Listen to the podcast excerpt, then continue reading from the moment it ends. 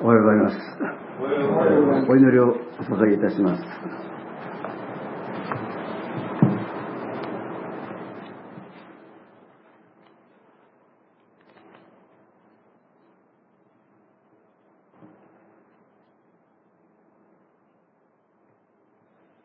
ハレルヤ、天のお父様、あなた様の限りない豊かな愛と恵みを覚えまして、心いっぱい賛美いたします。主の導きと恵みにより、そして、ユダニ教会の教会役員の兄弟姉妹並びに、すべての信徒の兄弟姉妹たちの祈りと愛によって、この一年間、この明谷教会で、礼拝並びに水曜日の祈祷会の大切なご用をさせていただきましたことを、心の底から感謝をしております。そして、敬愛いたします、ユン先生、ハンナ先生との深い、えー、縁のおかげをも、ここに導かれた一つの忘れることできない要素だと思って感謝をしております。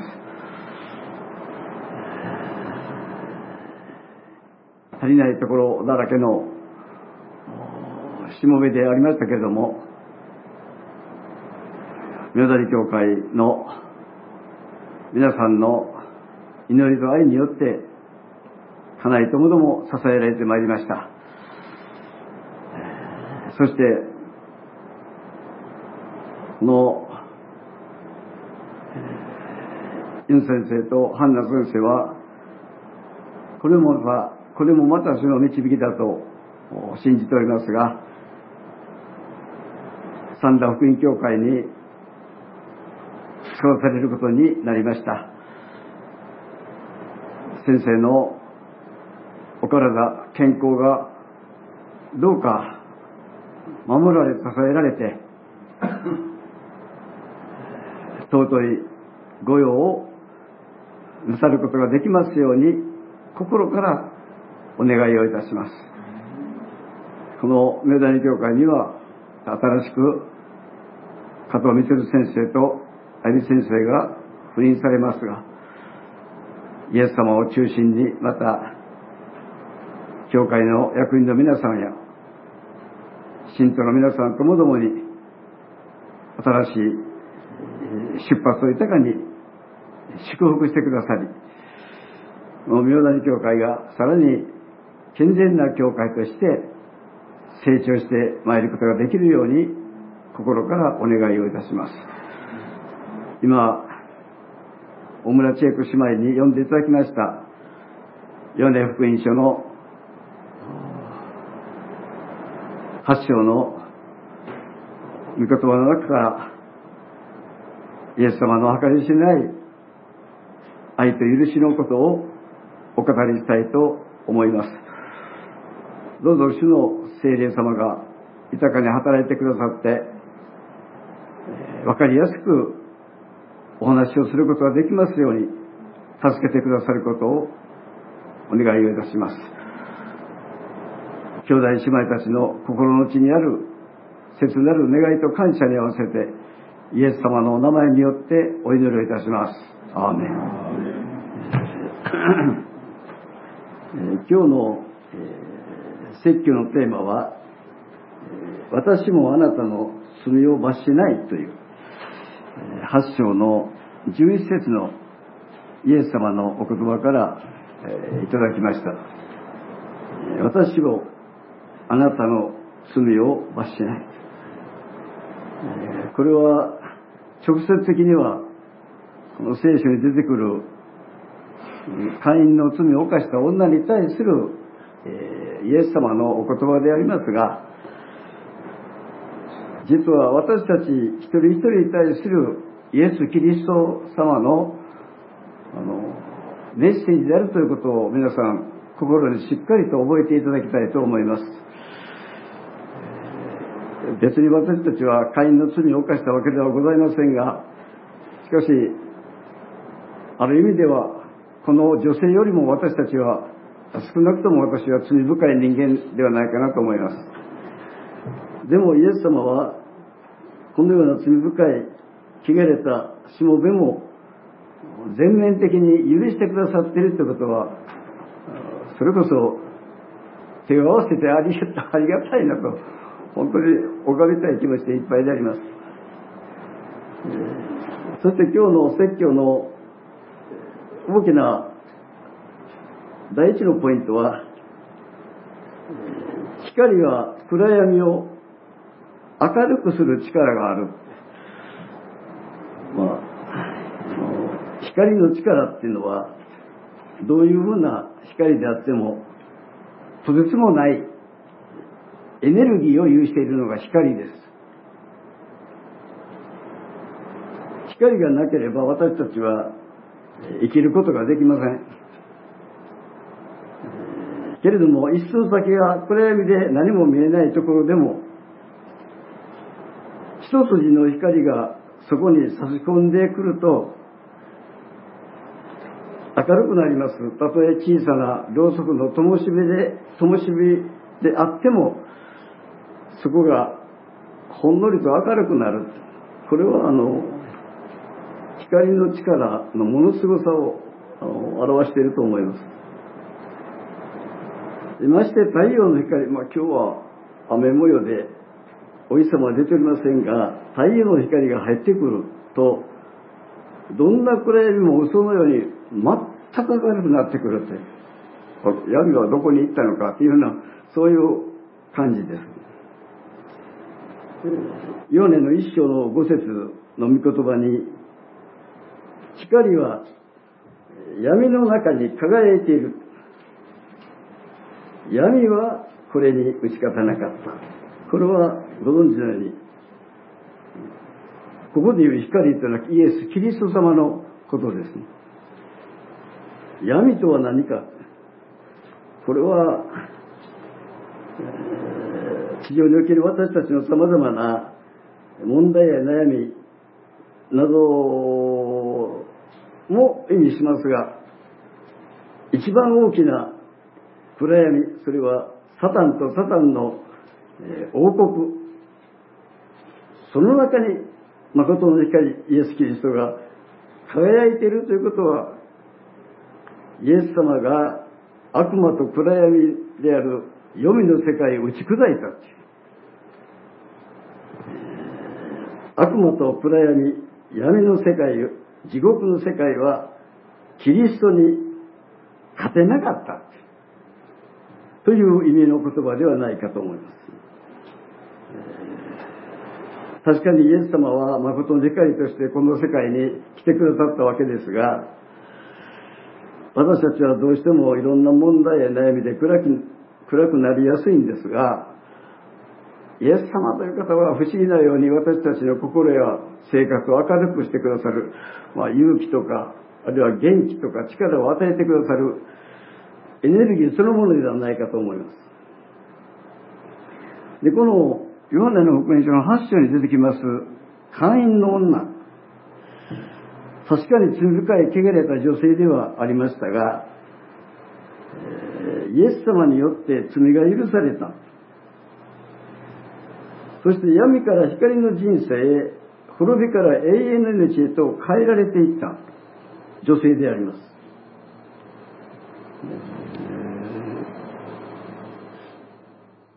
あの、聖書の中によくその、えー、滅びるという言葉が出てきますよね。滅びる。えー、何気なくその、信じないものは滅びるとお話ししますが、さてその滅びるというのは一体具体的にどういうことなのかとなると、私たちは案外わからない。あなたはイエス様あの罪を悔い改めないとイエス様を信じないと滅びるよと言われてもあのほとんどみんなわからないですね。滅びるって一体どういうことか。滅びから永遠の命へと変えられていったこの女性でありますがさてこの滅びるということをあの皆さんこういうふうにあの、まあ、考えたらというよりもこういうふうに解釈したらどうかなと思いますがすなわち滅びるというのはわけのわからない暗闇の世界に没入する。でその世界というのは希望も愛も平安も全くない世界である。これが滅びるという意味の具体的な意味ではないかな。滅びる。ですから皆さん滅びるということはこれ重大なことですよ。もうそこへ行ったら一旦そこへ行ったらもう二度と再び帰ってこれない。そこは神のいらっしゃらない世界である。神様とこう叫んでも呼べ呼べ呼んでも叫んでも神様のところにはもうその叫びが届かない世界が滅びている。そうなると誰もそんな世界に行きたいと思わないでしょう。そうではない。滅びから永遠の命。さてこの永遠の命というのは一体どういうことなのか。これも実際あのあなた信じたら永遠の命がありますよとこう話しますが話するももそれを聞くものもじゃあ永遠の命って何ですかと問われたらなるほどと分かるように説明することができる人っていうのは案外皆さん少ないんじゃないですか？実はそうお話ししている私私自身もそういう説教をしてまいりました。もう何十回と。あなたは信じないと滅びるよ。信じたら永遠の命があるよと。実際そういう話して「アメン!」と即座にイエス様を信じることができた人って果たして何人いるのかなと言われると全く自信がないんです永遠の命それは希望と平安と愛に満ちた愛に満ち満ちた輝く光の世界。そこはもう神と共にいつまでも生きる世界。これが永遠の命。だから言葉では滅びと永遠の命。たった二言葉です。それでもその滅びということと永遠の命ということはもうこれは天と死よりももっと大きな差があるという。つまり、滅びと永遠の命は、これはもう相入れない、全く別物の、別物の世界である。ですからどうぞ、信じて信仰を持っているクリスチャンの方もそうでない方も、ぜひ聞いていただきたい。それは、やっぱり信じるとどっちかだ滅びるのか命に預かるのかその中間はない。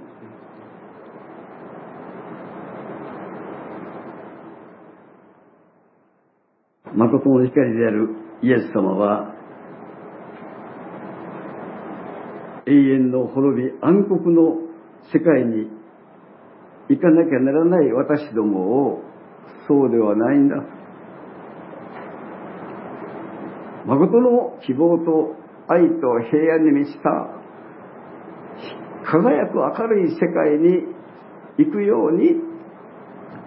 私たちを救うために来てくださったのがイエス・キリスト様であります。二つ目のポイントは光は冷たいところを暖かくする。どんなに冷たい寒いところでも太陽の光が差し込んでくるとそこは本当に暖かくなる。あの冷たい氷の塊も太陽の光がこう差し込んでくると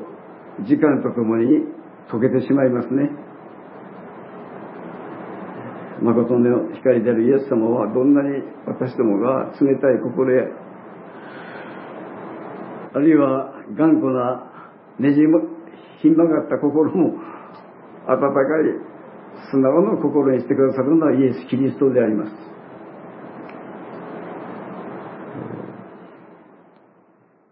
私も相当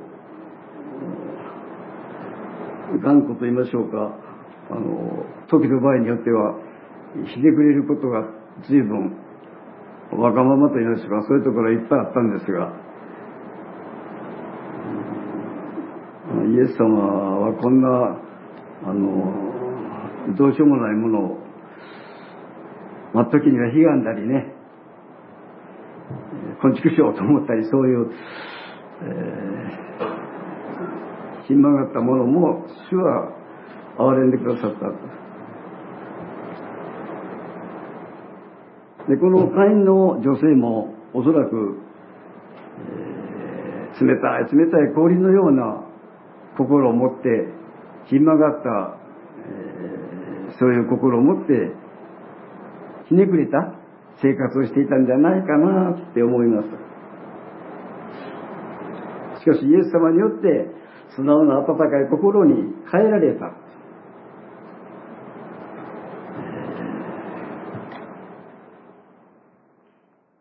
7節でイエス様があなた方の中で罪のない者が、まずこの人に石を投げなさいと。のもまあ、映画なんかでそういう場面がよく出てきますね。イエス様の生涯をあの綴った映画、会員の女が人々に囲まれて石をもうぶつけられる瞬間の場面です。彼女はおそらく石を投げられ、まあ、それはあの旧約時代の立法の中にあったわけね。会員の罪を犯したら石で撃ち殺さなければならない、まあ、考えてみたら残酷なあの行為ですけども。でみんながその投げつけようとした時にイエス様がこう言われたのが今の御言葉ですね。あなた方の中で罪のない者がまずこの人に石を投げなさい私はこの場面を何度も想像してきました。まあ、例えば私、私は、あの、旧約時代、旧約聖書で言えば、まあ言ってみれば、祭司ですよ、私は祭司。会員の女を発見した。連れてこいと。で、私はあの、意思を持って、あの、その立法によると石を投げつける資格はあるんです。立法上はですよ。しかし、これ片手打ちなんですね。立法の片手打ち。し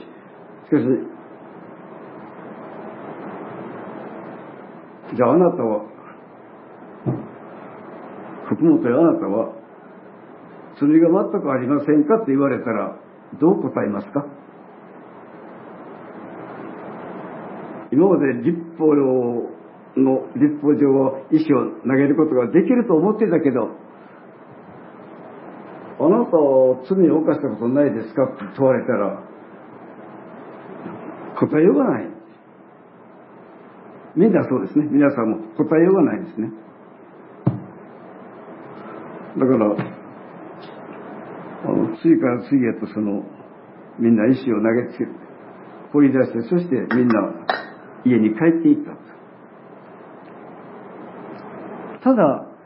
この中で意志をまあ意志で意志でも何でもいいですがこの女を裁くことができるのはイエス様だけなのイエス様はこの会員の女を裁こうとすればできたはずですよ。で、この女を裁いても別にイエス様は罪も何も、あの、当然のことですからね。神の御子、救い主ですから、あの、間違いでも何でもない。でも、私はあなたを裁きません。13、11節生きなさい。生きなさい。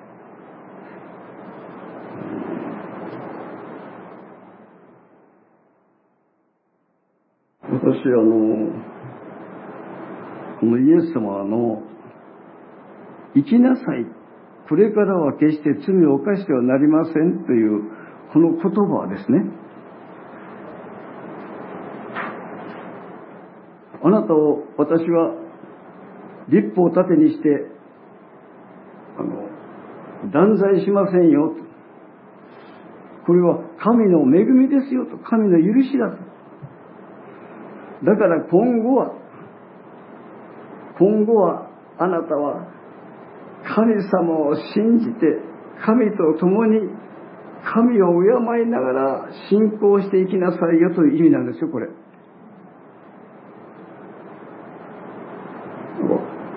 これから絶対罪を犯すなっていう、なんか命令のようですけど、そうではない。本当に温かいイエス様の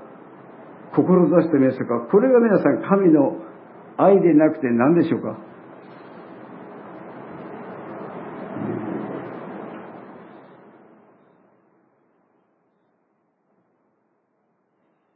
三つ目のポイントは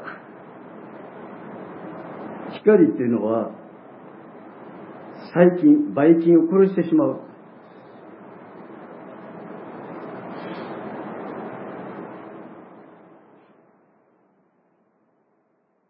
人間、私たち人間は、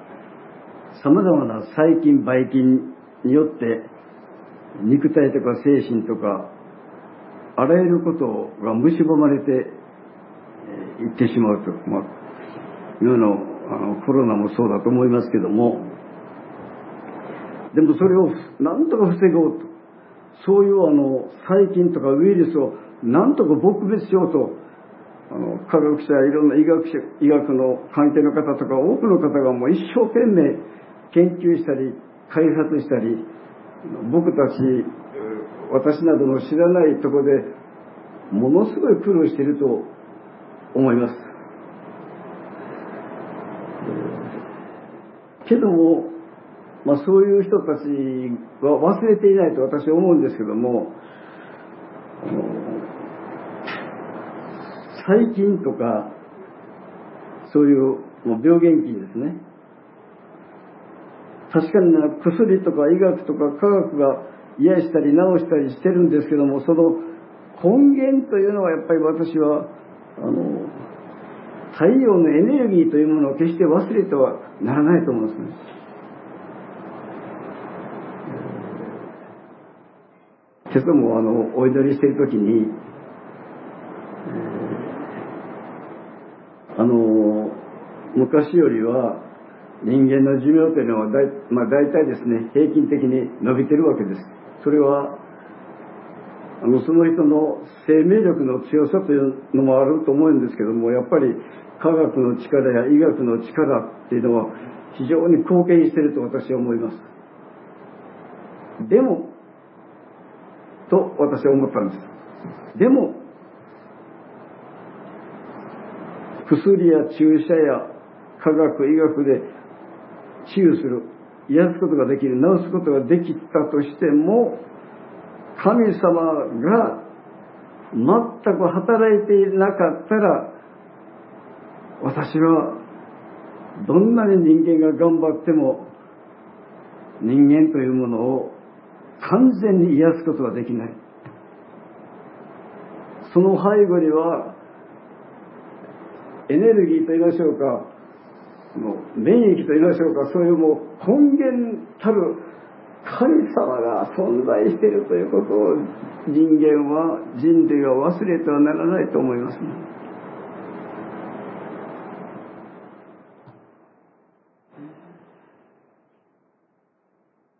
あのもずっと前の話なんですが、えー、ある新聞のあの何かの談話の中に著名な歯医者さんの話が出てたんです。私は随分若い時ですが、何気なしにその新聞を読んでいたら、その歯医者さんが歯科医の先生、話の、あれ、そうそう、話にならない話という題の談話だったんです。そのテーマだけ見たら何の話かな話に話にならない。って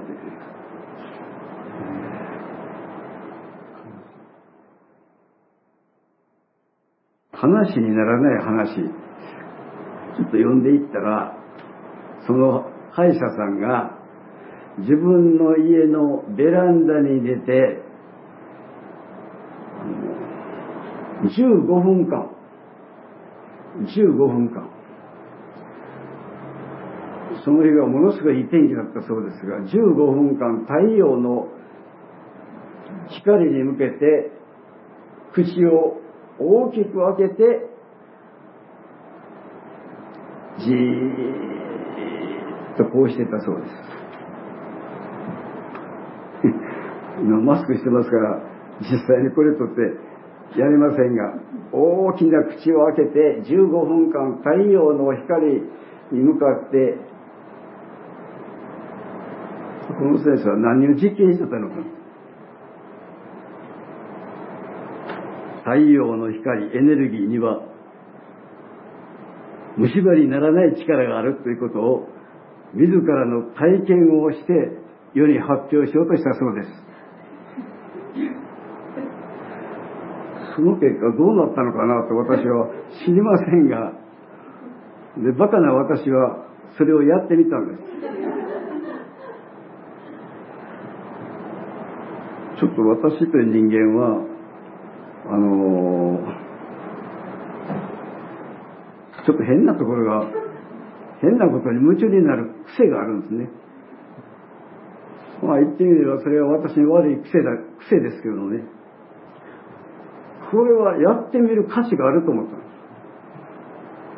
す。というのは、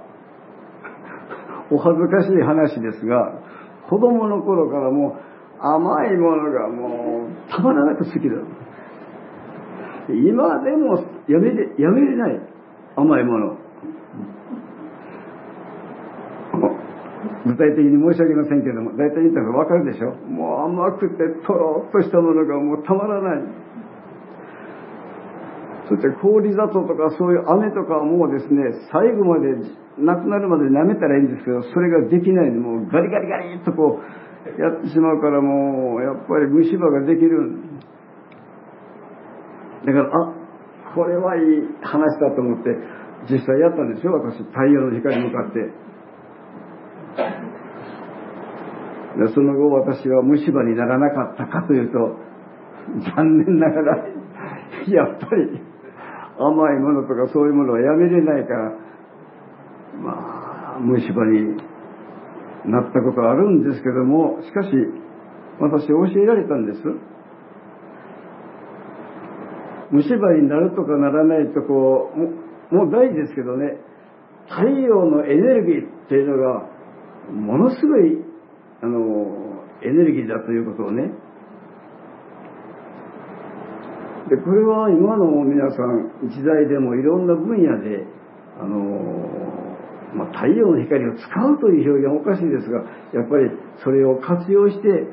とても役に立っているものが、あの、ことがいっぱいあると思うんです。で、イエス様という、この誠の光は、私たちのどうにもならない。もう病原病原菌だらけのもう汚れたどうにもならない私たちの魂を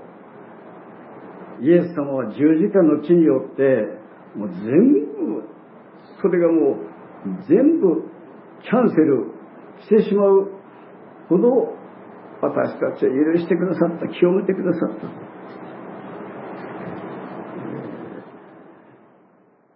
イエス様が私たちの罪を汚れを許したり清めたりすることができないなら人の姿と姿をとってこの世界に来た。価値も何もない。無意味な。なぜわざわざこんな罪だらけの汚れた汚いこんな間違いだらけの世界にイエス様が清いイエス様が来られたか。それは私たちを許して救うためであったという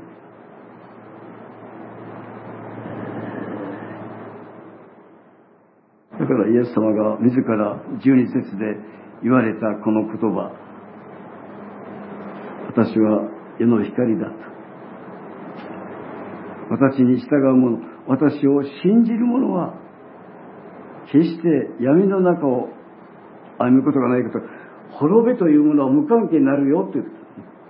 滅びの世界にはもう行かなくて大丈夫だと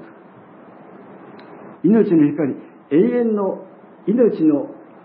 その世界に属するんだそこに行けるんだ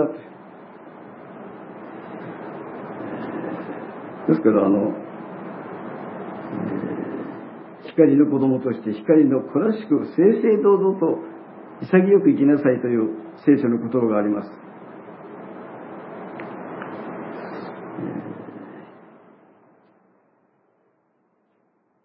この世の全てのもの、私もそうですが、えー、どんな大事なものも、この世のものは皆さん、こんなこと私が話しなくても皆さんよくお分かりだと思います。この世のものは全部消え去るんです。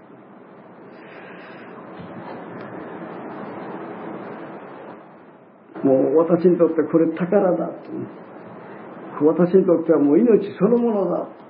そういうものも全部もう死が来れば奪い去られる。どんなに愛する妻も夫も子供も孫ももうお金も肩書きも名誉も人間関係も全部奪われてしまうそれが皆さん死です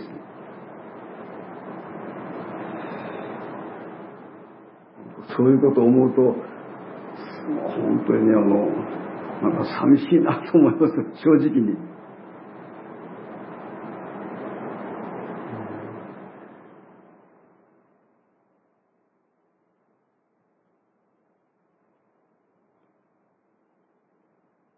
ただ聖書は私たちにそうじゃなくて残るものがあるんだと何が残るのか。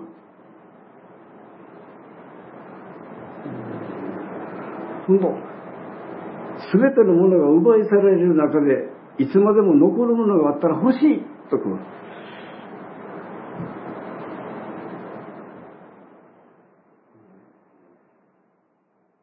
それは信仰と希望と愛だという。コリント第一13の13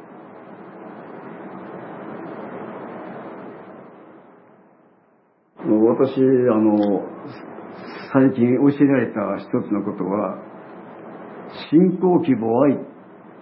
皆さんよくご存知ですね。信仰希望愛。その中でいつまでいつまでも残るものは愛である。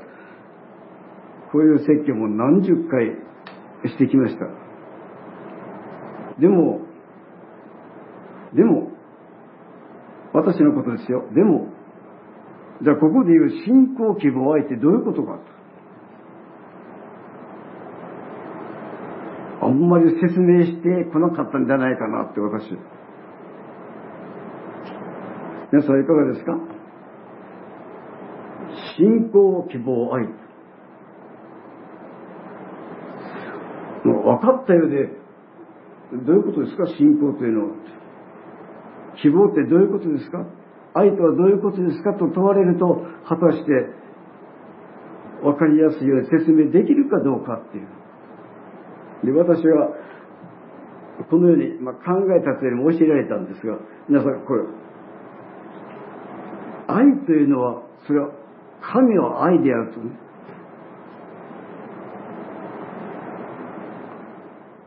本当の誠の神を表しているのは、これ愛。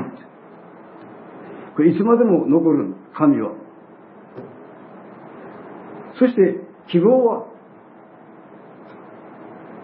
この世でいう希望っていうのは、神なき希望なそれ全部消えてしまう。奪われてしまう。でも、ここで聖書で言ってる希望っていうのは、神イコール希望なの。で、これはもう、ここで言う希望はいつまでもいつまでも残るんですね。なぜ？誠の神ですから。そして、その神を信じて生きるという、その人は永遠の命があるということを表すのが、信仰という。まあ、そのも、だから一番偉大なのは愛であると言ってますが、まさにその通りです。ですから、ここで言う、信仰希望愛というのは皆さん、あの、単なる言葉ではないんです。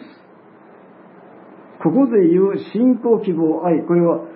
神の人格を表現する言葉であるということを皆さん忘れないでほしいんです。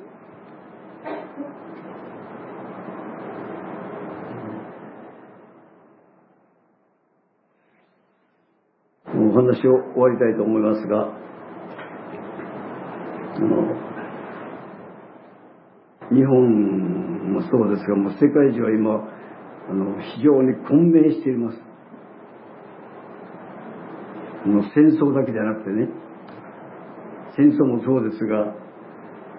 もうありとあらゆる分野で、もう分野が行き詰まってるんです。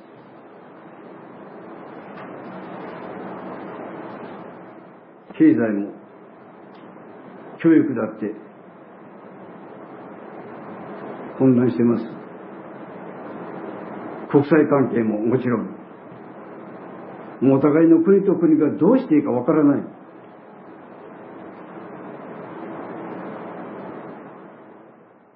一つ一つピックアップしたらもう、キリがありません。時間がありませんから申し訳ませんが、本当に混迷する社会、世界、時代。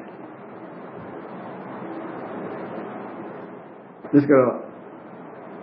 政治も、申し上げましたように、政治も経済も、教育も科学も医学も、もうみんな必要なんですね。必要なんです。そして、まあ、これ言ったら叱られるかもしれませんが、時と場合によっては、軍隊も必要かもしれません。でも今申し上げたようなものは、もう限界があるんです。ここまでは役に立つけども、これ以上はもう武力だというものばっかりだと私は思います。どうしようもない。手がつけられようがない。でも、しかし、皆さん、一番安全で助かるのは主イエス・キリストです。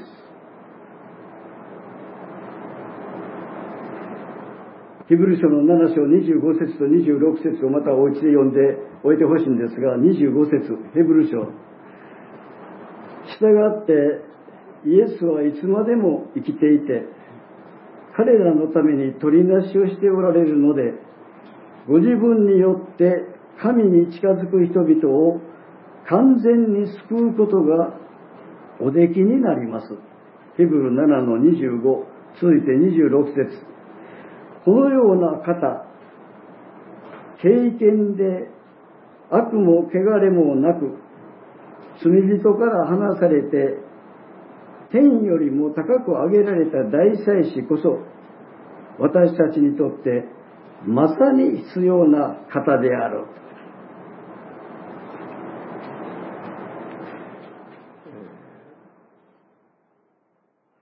いつかもお話したと思いますが、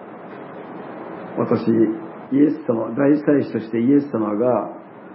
神の御座でいつもあなたのために、いや、あなた、私だけじゃないですよね。私は個人的に、私のため、あなたのために祈ってるよっていうことを思い出すたびにね、あの、ほっとするんですね。ああ、イエス様が今日もこんなものを覚えて祈ってくださってるよ。家庭のために、職場や、あるいはそう今言ったような分野のためにね、世界のため、人類のためにイエス様は今ものを一生懸命祈っていてくださる。だからヘブルの記者は一番必要なのはイエス・キリストだともう言わざるを得なかったの。でイエス様がそんなに一生懸命祈っていてくださるならせめて私もやっぱり祈らなくちゃっていう気持ちが起きないはずはない。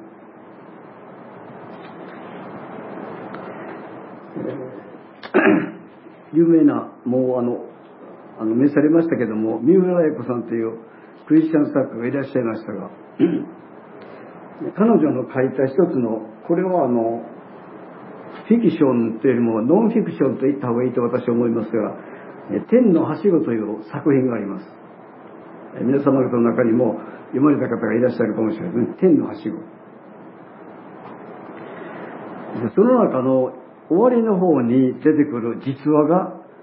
もう私の胸を打ってやまない今もの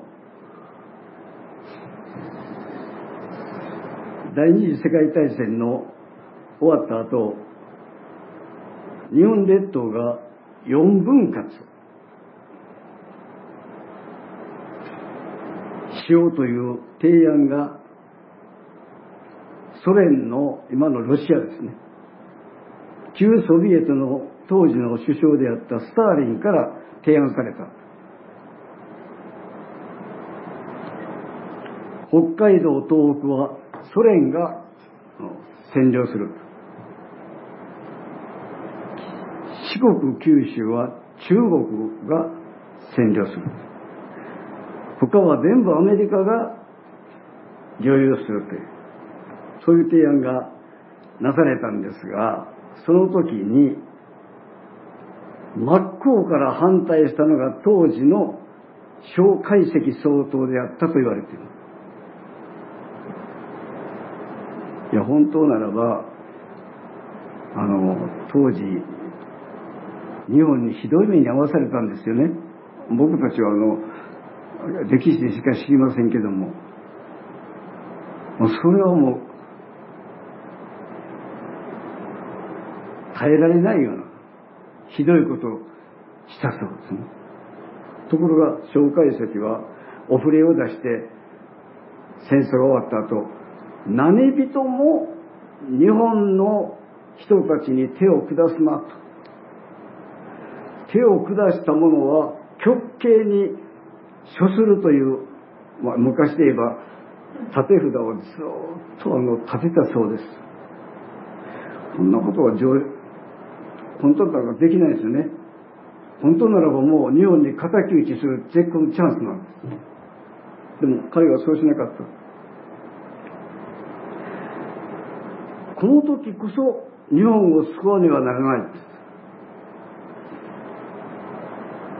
でその蒋介石総統が当時のね。あえてそうしなかったのは日本という国には日本や中国や世界のために日夜一生懸命涙を流している尊いクリスチャンがいる。それが香川豊彦先生だったそうですね。この世界の香川豊彦先生が実は若い頃新学生の頃に肺結核を患ってもうもう死ぬ間際だったそうですでその今にも死にそうな体でこれこう転がり込んでといったところが石川県の金沢って皆さんもご存知でにもあの辺は仏教王国ですでその金沢で開拓伝道していた一人の牧師がいた長尾真紀という牧師だったそうですがその長尾真紀牧師の教会に転がり込んできたのが死にそうだった香川豊彦当時の進学生だった。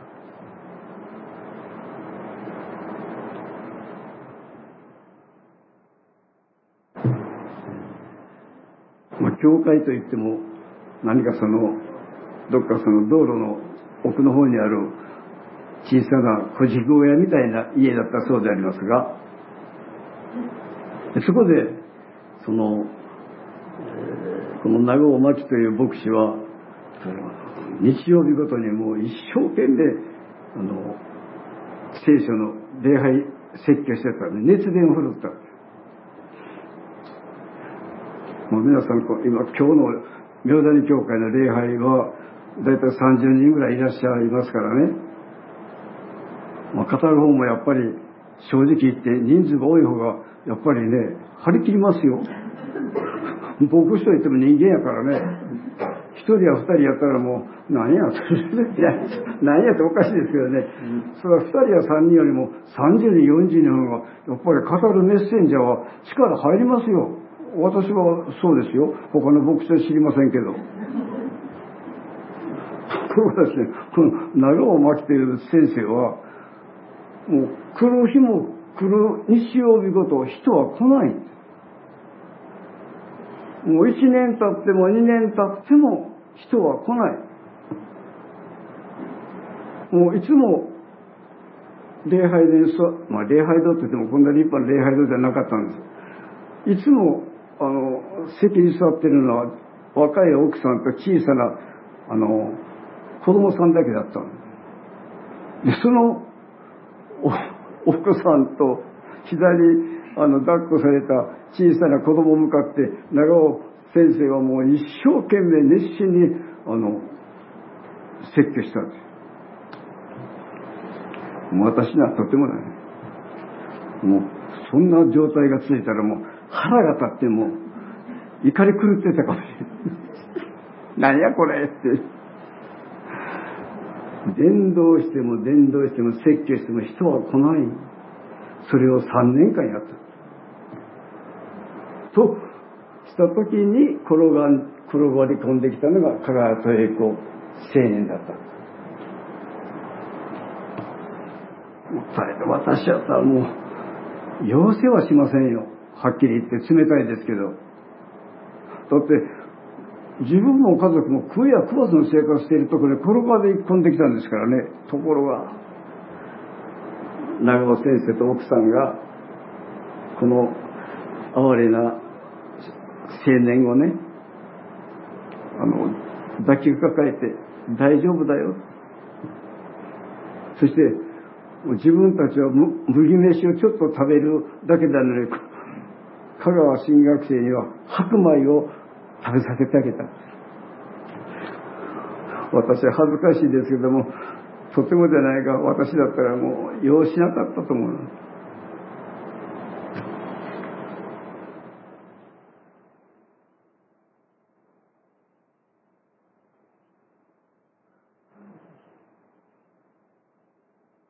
そしてその、あの、金沢で伝道した5年間伝道した聖火は香川豊彦一人だった。一人。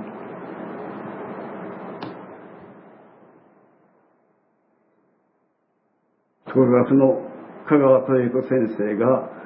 長尾牧師夫妻から学んだ一つのことは愛とは尻拭いすることであるということを学んだそうです。皆さん、私もそう、簡単に愛である、愛であると解き明かしますが、愛とは尻拭いすることである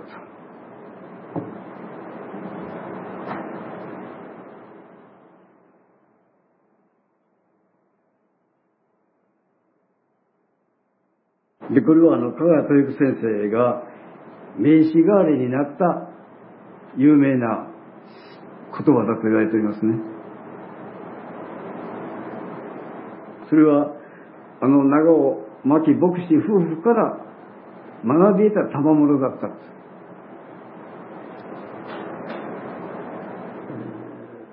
でもしあ、もしということを言ったら申し訳ないですが、もしも、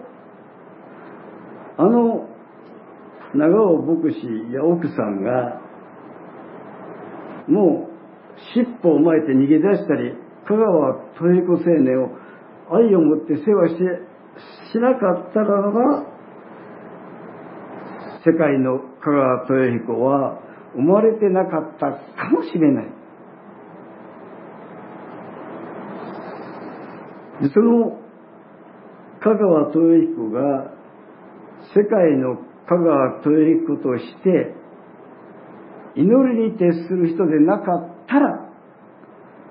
おそらく蒋介石の心は動かなかったんじゃないかなと三浦綾子先さんは述べております。私もそうだなと思いま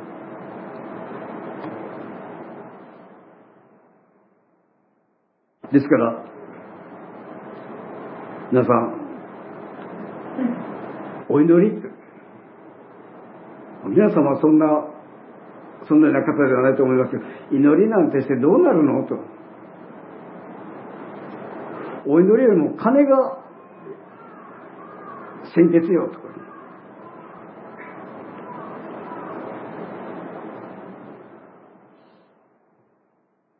でも、こういう話を知りますとね、やっぱり祈りっていうのはおろそかにしたらいかんな。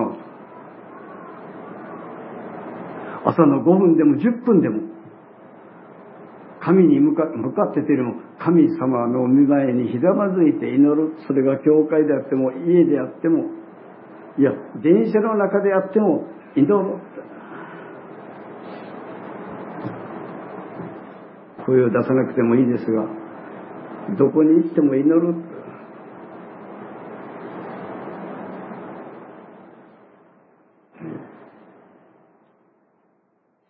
大祭司イエス様がお祈りしてくださっているからには、あの、私一人というよりも、皆さん、全日本の教会クリスチャンがもう総立ちになって皆さん祈ったら日本にリバイバル起こるんじゃないですか？と思いますよ。この間もお話したんですが、韓国に、韓国にもうだいぶ前に行った時に、あ、あっち違います。ごめんなさい。あの、韓国からある、あの、牧師を、あの、招聘して、日本イエスキリスト教団の、あの、教師修養会、今頃牧師研修会と言いますが、淡路で開かれた、まあ、先輩の、あの、斎藤渡先生もいらっしゃる、いらっしゃいますのでご存知ですが、総知見という牧師が来られて、こういうメッセージでした。韓国の牧師は、三つの液体を流します。一つは、汗を流して祈ります。二つ目は涙を流して祈ります。これは日本の牧師も当てはまると思いますね。大抵は。ところが三つ目。血を流して祈りますと。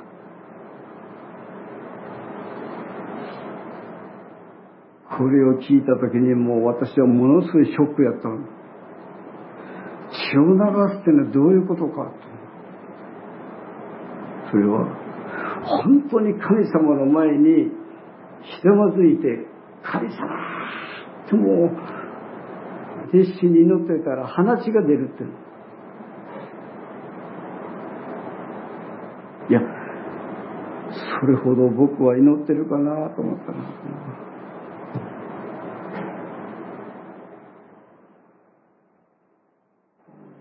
私一人だけじゃない、なかったと思いますが、おそらく日本イエスキリスト教団の牧師はみんな悔い改めたんじゃないかなと。いや、牧師だけではない。牧師も信徒も、本当に、それこそ、今、今だけじゃないですけどね、今こそ総立ちになって本当に神様にすがりついて祈るべき時だな